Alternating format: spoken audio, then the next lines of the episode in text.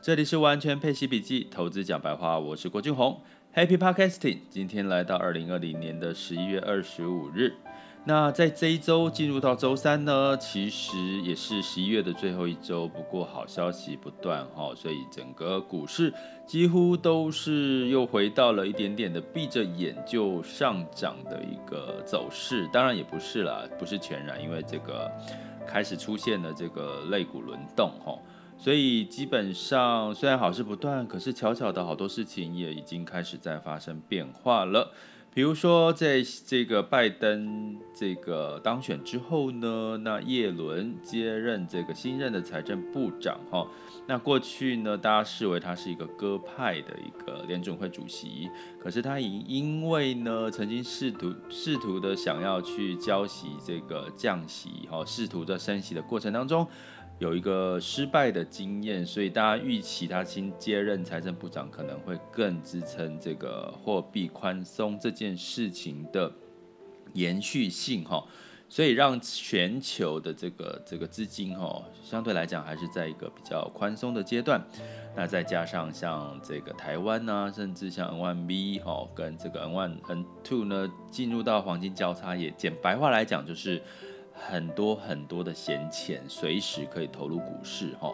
所以在第四季这个资金面的一个情况下，其实你会看到悄悄酝酿了整个市场还是有上涨的一个动能。不过呢，改朝换代，除了这个呃财政部长哈，像这个美国总统换人做啦，那这个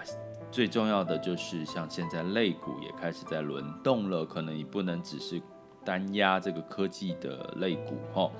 那这件事情我们会慢慢说明，因为我们整整有一整到十一月底、十二月都还有很多的时间，可以事先做好一些功课跟研究。所以这也是我们陪伴式理财教育希望提供给各位的一个协助，也就是让大家不要说发生一件事情才来发才来找出它的蛛丝马迹、前因后果。你可以透过每天一点一滴，可能十几分钟的碎片时间来了解现在市场发生了什么事情，然后有出现了什么讯号。当这些讯号发现发生了结果之后，其实你就可以不用担心再害怕，那你才可以客观的做决定。其实这是我们 Podcast 最主要的用意了哈，不知道各位听友们你们认不认同？因为其实，在 Podcast 上面有一点孤单寂寞的是，好像其实我没有没有留言的功能嘛，哈，没有办法知道大家听完之后要骂我或者是给我回馈。那只是知道有一些加入社团的朋友呢，是从 Podcast 来的哈。那就就其实大家都知道哈，其实我昨天去参加了一场所谓的创作者年会，那当然这是一个 NCN 机构办的啦哈，所以知道他们也是有一些商业的行为，但是我从里面他邀请了一些包含 Google 啦，包含像这个 First Story 哈，那 First Story 其实跟这个 SoundOn 其实是一样的后台，我发现台湾在经营 Podcast 的。后台这些这些创业者，其实我觉得他们蛮伟大的，因为他背后一定要有一定的，嗯，怎么讲？他不像是一般的这个可以大获获利很大的一个一个支撑的一个市场哈。那所以呢，他一定要一定的热忱。那没关系呢，其实我昨天听到，我也觉得稍微失望。其实我短瞬间我已经录了大概，我每天一更嘛，然后周一到周五，所以基基本上我瞬间已经录了大概六十集了，对不对？然后我听他们在分享的时候，其实好呃，有人提到说，呃，大概哈录十到十二十几集呢，就开始进入到一个。撞墙期了，就很多人在这个地方就放弃了。甚至在这个地方，如果他是一个双主持或者是一个伙伴制，可能就这个时候也拆伙了哈。那后来我听到这边，我我其实蛮讶异的，因为我不知道原来其实我这么每天的习惯性的更新，原来是不容易的一件事情。我觉得我要给自己拍拍手一下哈。那。当然了，录 Podcast 它真的背后有很多。其实他也提到一个重点，也是我认同。所以我其其实上完那个创作者年会，我觉得有一个我自己比较大的收获是，至少我自己目前还走在一个对的路上哈。那 Podcast 的确它背后没有很多的数据，就像我没有办法知道你们的有多少人浏览的，或者是有这个留言。那像 YouTube 就不一样，YouTube 你一上去之后，就随时知道有多少人观看你的视频，然后有多少人订阅，多少人这个留言，然后都直接在下面就留言，甚至直播。那在 Podcast 比较没办法做到这件事情，可是 Podcast 最大的好处就是可以说。自己真的想说的话，吼，就是不用被引导，有个剧本一定要怎么说。所以，我们今天呢，也要跟各位来聊聊一件事情，哈，就是我最近很多人问我说，这个市场涨多了，要不要做获利了结？那刚好呼应到今天有一个呃，来自巨亨，哈。来自巨亨的一篇报道，哈，巨亨买基金的一篇报道，它它的标题是写到长期持有投报会胜过于短进短出。这件事情听起来好像很简单，吼，可是实际上做起来是困难的。怎么说？就像我现在录 Podcast，录了六十几集，应该有录了几个月了吧？可是大家觉得我为什么会有这个动力录持续录下去？第一个。我没有想太多。第二个，因为想多了，我可能就会放弃，也说不定哈。第二个就是，其实我一直坚持运动习惯这件事情是最好培养，让你有耐心、有毅力的这件事情哈。大家知不知道？呃，最近也有一个节目，就是每周上的一个全明星运动哦，就是明星的运动会。我觉得这也是我在看的过程当中，我也觉得他。这就是一个坚持毅力的一个一个一个一个精神的一个一个诉求哈。那我们来讲回来，就是说，呃，为什么精神毅力这件事情对于投资重要？如果我讲结论，如果你希望投资是赚翻倍的钱，所谓赚翻倍的钱，就是说你想要赚一倍、两倍、三倍哈。像这样特像最近特斯拉哈真的很红，它它几乎已经是是一直进入到非市值非常高的这个龙头宝座的地位了哈。可是你知道它在去年的时候是个落水狗哦，是个垃圾债耶，它被评评定为信用评级的垃圾债哈。所以关键是你在过程当中，不管你现在投资的是零股盘中交易，你投资的是配息。的工具，不管你投资的是个股，好，其实你会发现，如果你现在今年让你赚了，我说百分之二十、百分之三十，你觉得很满意，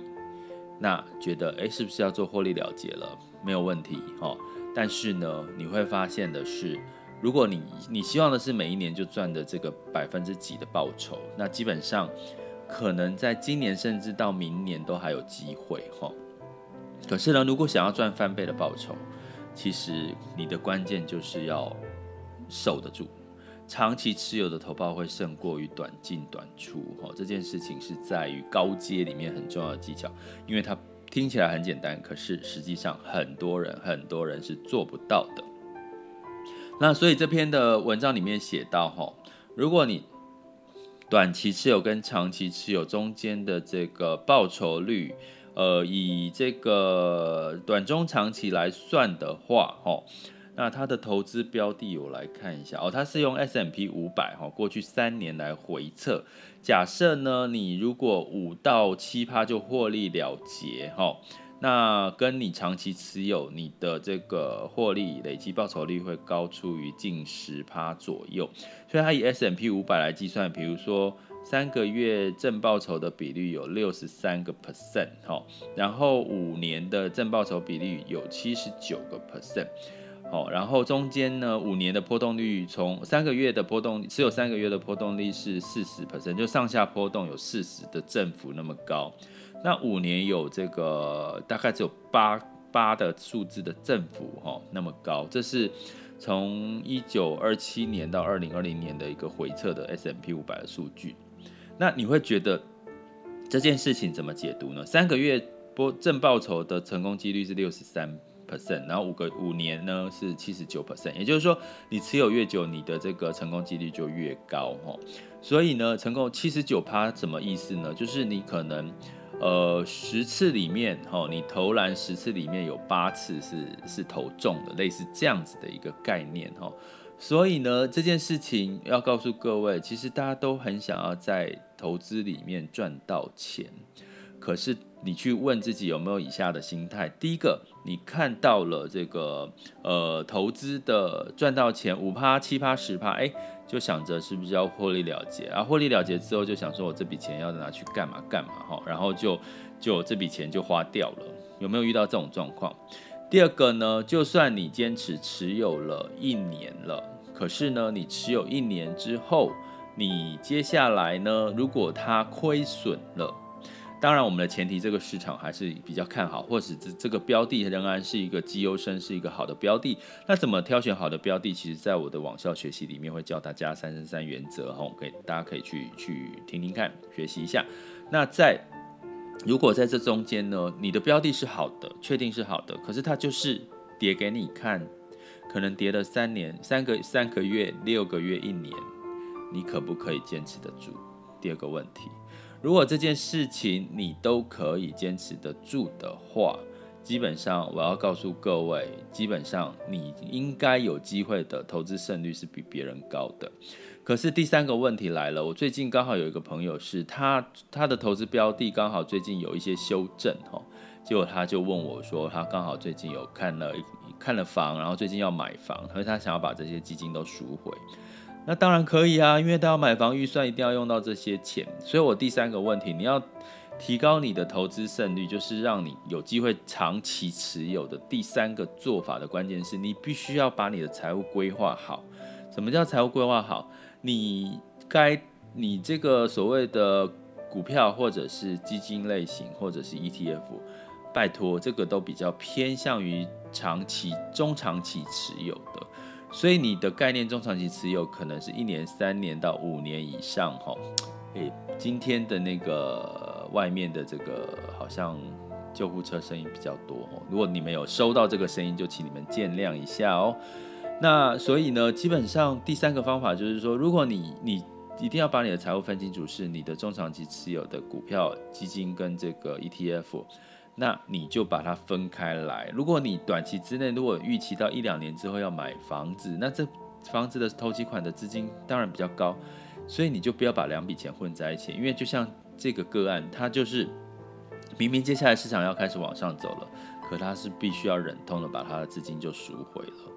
那你就等于这边也没赚到钱啊。虽然你呢就拿去买房子也很开心嘛，可是你本来要赚的钱就赚不到，然后你可能会认为说，哎，投资。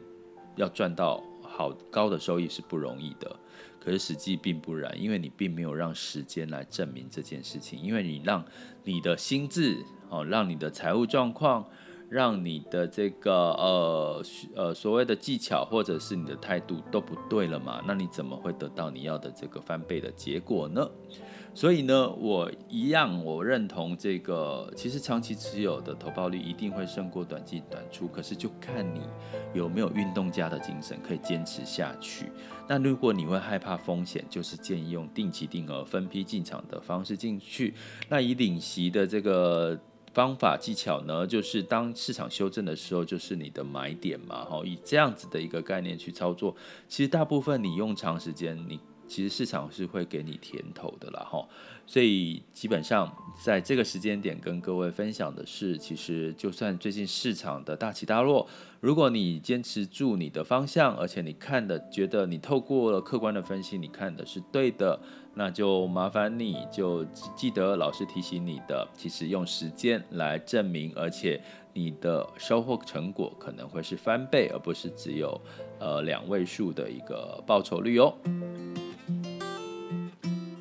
接下来进入到我们二零二零年十一月二十五日的全球市场盘势轻松聊。好了，那在进入到昨天，因为整个疫苗以及整个基本面不错，以及资金宽松的情况下，包含这个叶伦当选新任的这个财政部长的鸽派的预期，所以美国周二股市是上涨喽，道琼是上涨了三万点，好，来涨幅一点五四 percent，纳斯达克纳斯达克。上涨了一点三一 percent，然后 S M P 五百上涨一点六二，表现其实都还蛮好的哈。然后在欧股的部分一样哈，预期法国有可能会放松封锁，因为疫苗可能明年初就可以接种了哈。再加上德国的 GDP 上修，所以让这个 S M P 五百上涨零点九一，德国上涨一点二六，然后英国上涨一点五，法国上涨了一点二一。